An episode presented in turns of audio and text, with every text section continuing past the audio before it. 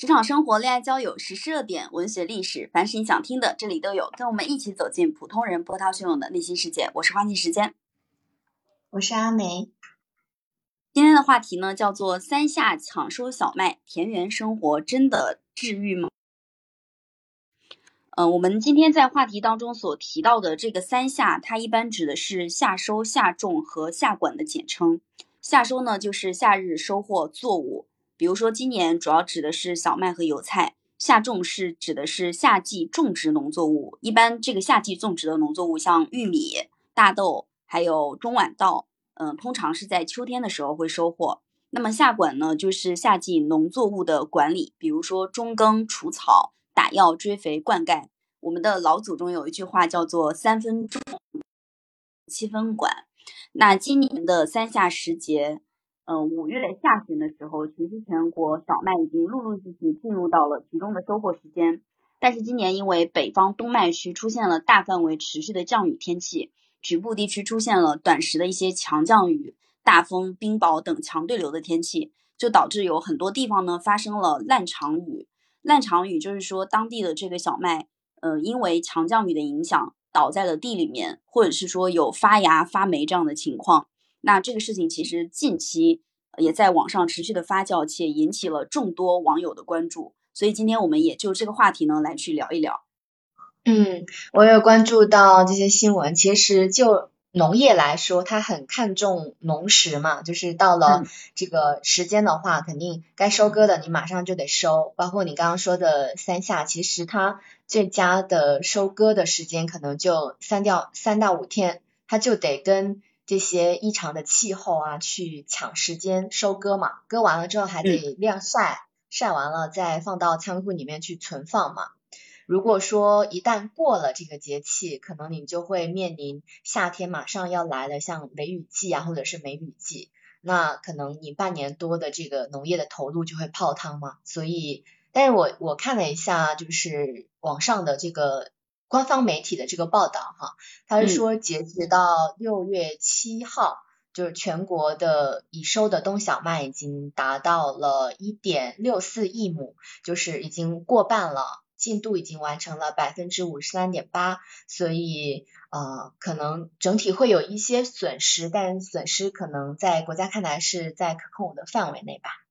嗯，今天本来我们还想邀请我那个专门在做。三下管控的就是公务员朋友过来聊一聊，他说他们今天也有任务，他们的任务就是当地的那个小麦必须要在今天晚上全部集中收完。其实还有一句呃古语叫做“夏种一日早，十日赶不到”，其实也是在说夏天收麦的这个季节，特别是芒种前后。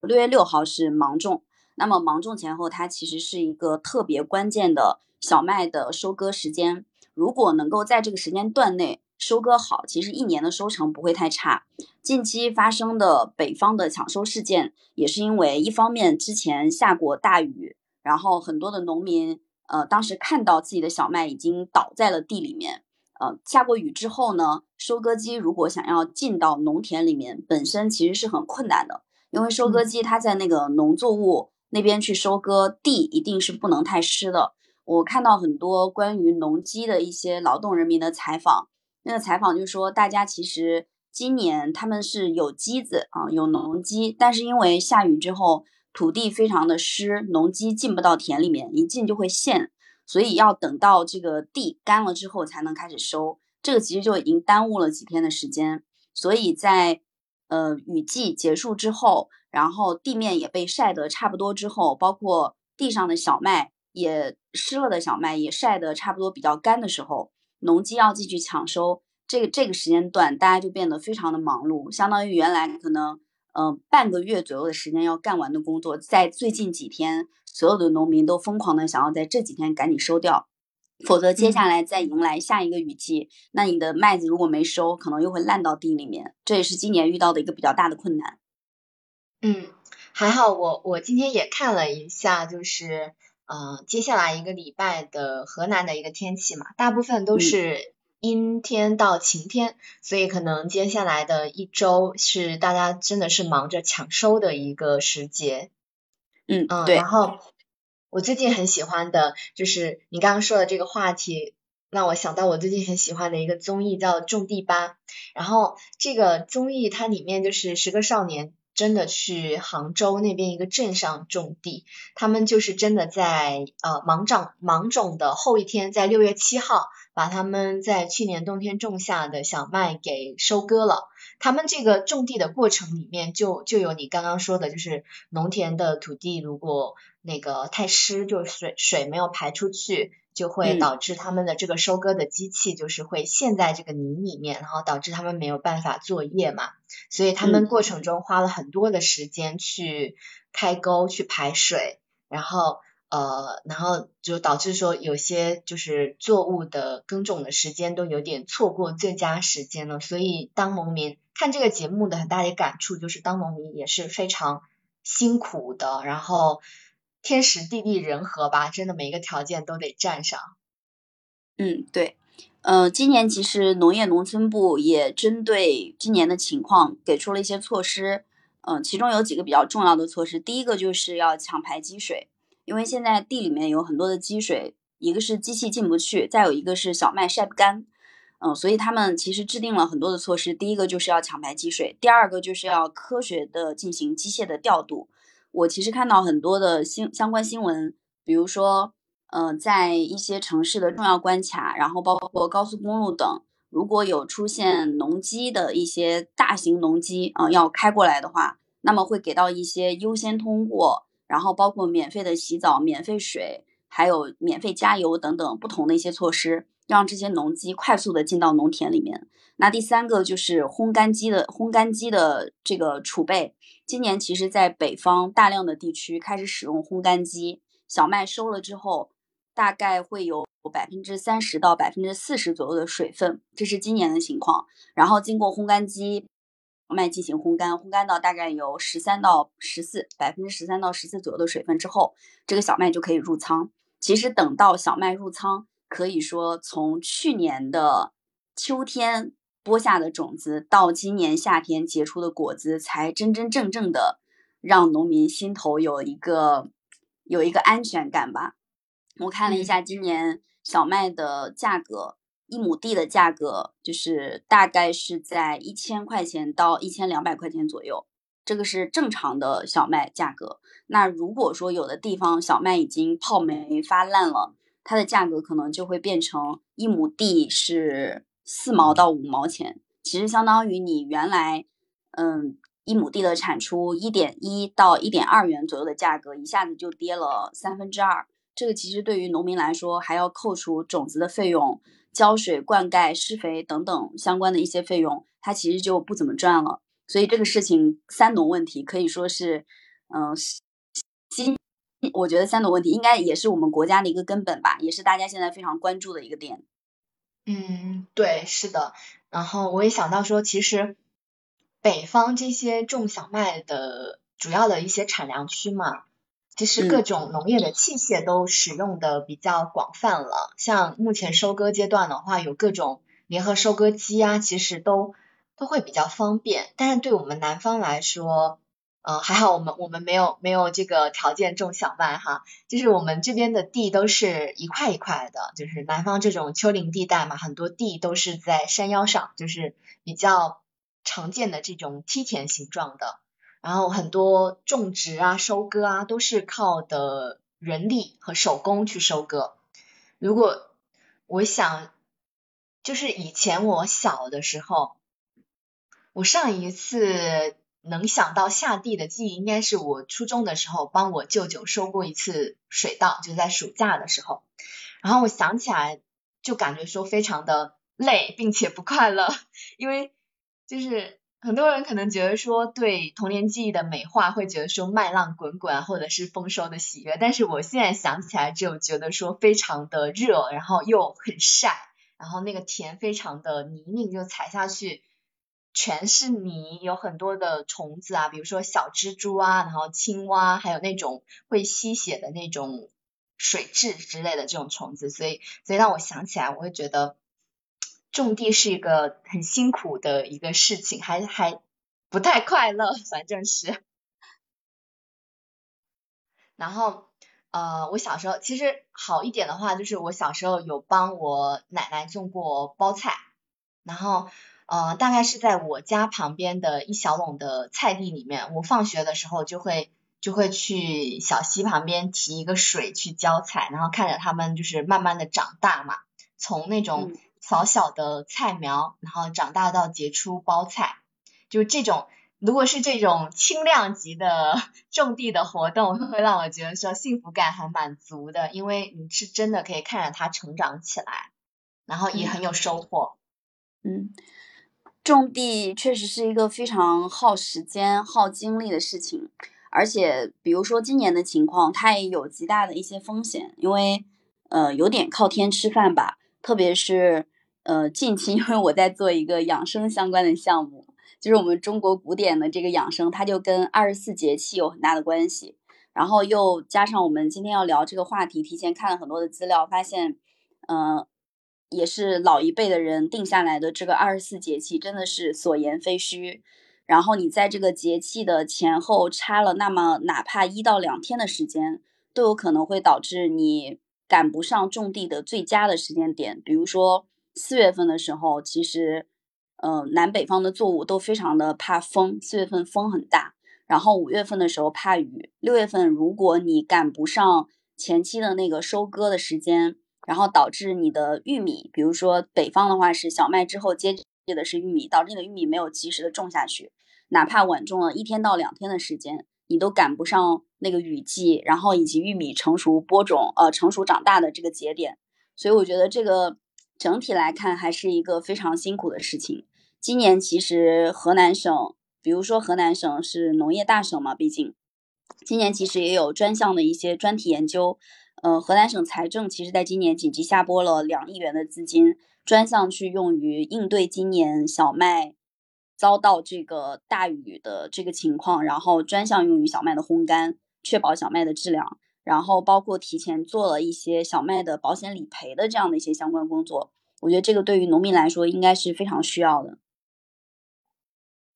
嗯，对，是的，我也有看到相关的这些新闻。其实有很多人就是站出来说，其实他们是从里面啊有受益的，就是收上来的这个小麦，他们可以卖给这个类似于粮站或者是收粮公司，然后有这些大型的机器马上进行烘干，那就会挽回很大的一个损失。嗯，是的，嗯。那其实，嗯。今年的这个情况差不多在六月的十号左右吧，接下来差不多就是今天左右的样子。基本上大量的粮食已经逐渐的被收到仓里面，然后包括刚才我提到的，呃，我那个专门 负责这个板块的那个朋友，他其实今天晚上也要保证他们当地，他是在焦作焦作市，然后他要保证当地的那个。小麦能够在今天晚上全部都收仓。小麦收仓之后，立刻马上紧跟着的一步就是种下种，然后玉米就要紧接着立刻马上种上了。我觉得我们中国人好像，嗯，就是抖音上说的那句话挺好的。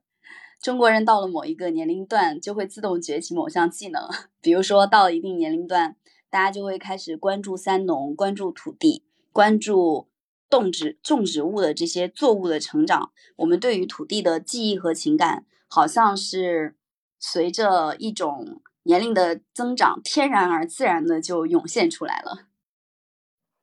嗯，可能也也很受啊我们长辈的一个影响吧。毕竟，对对于我们俩来说，因为我们的呃父母或者是我们的爷爷奶奶，其实还是有种地的这个经验的。至少在我小的时候，我还是有。有去过地里的，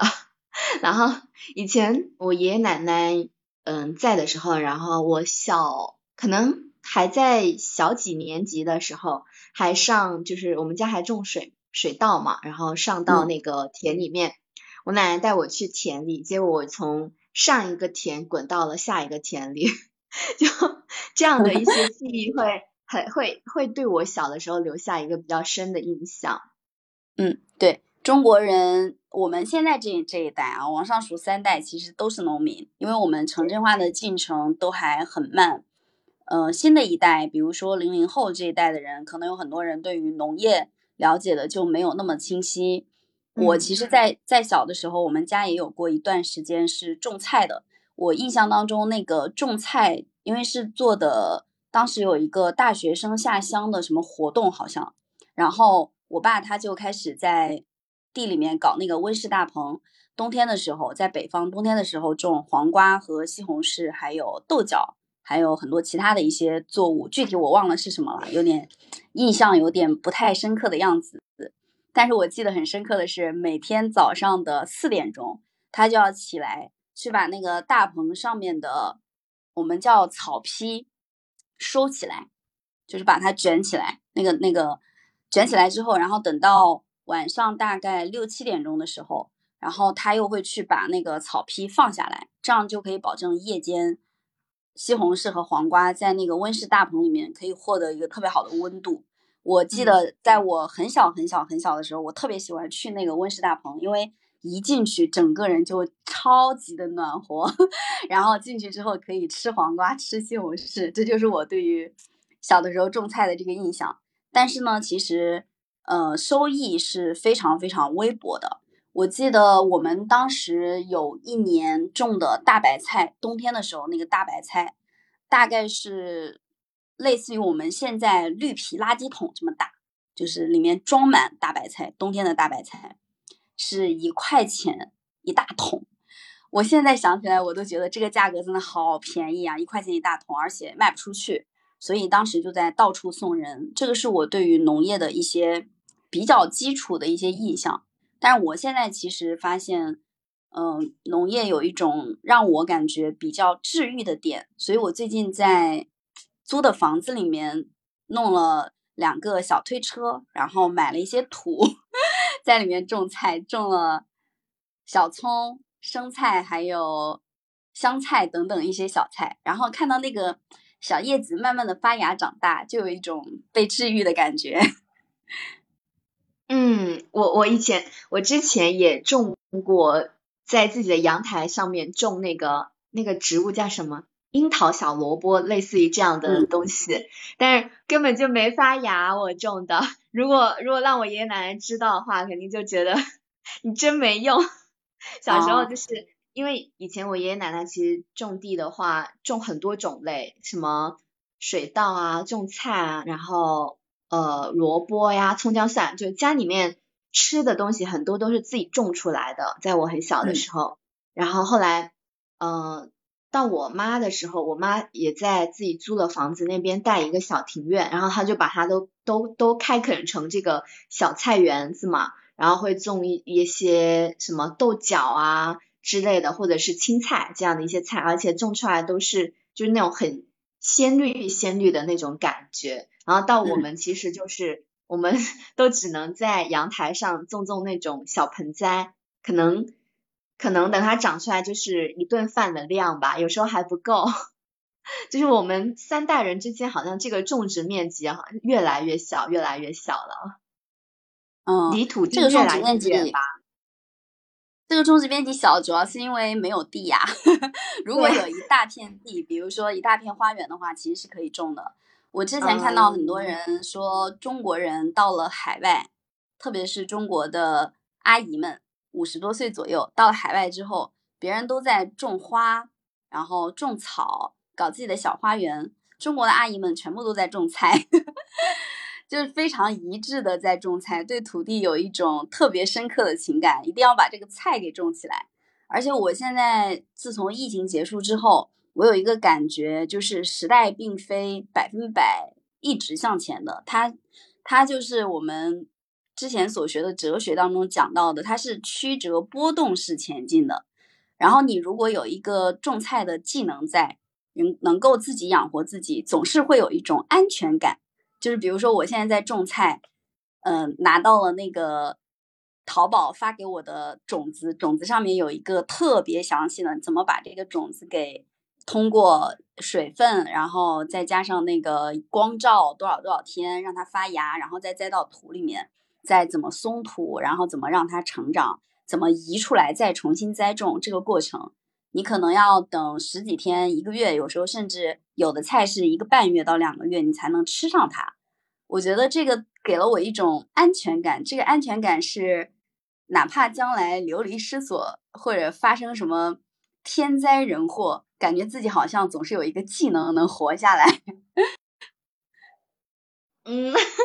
我我不想嘲笑你，但是我觉得你在阳台种种菜，跟你实际上真的去地里面种菜的差异是非常大的。我觉得你没有掌握，你目前来看应该还是不具备种菜的技能的。你这还是在嘲笑我？就是就是，如果如果你问我说愿不愿意去种地，我觉得这种尝试我是愿意的，但是我觉得现在不可能以种地为生了。就是如果是真的种地的话，我们几乎不可能养活自己。嗯，对我这个更有一种荒野求生的感觉吧，就是。只是举一个非常不恰当的例子，比如说有一天发生了战乱，有一天因为疫情的原因，大家都到了那个美国大片里面的那种荒野求生的时间段，然后你不得不自我独立生存的时候，有一些基础的田园的功能，反正对我来说是会比较安心的啊。嗯，我会饿死。你你既然会饿死，你还要嘲笑我？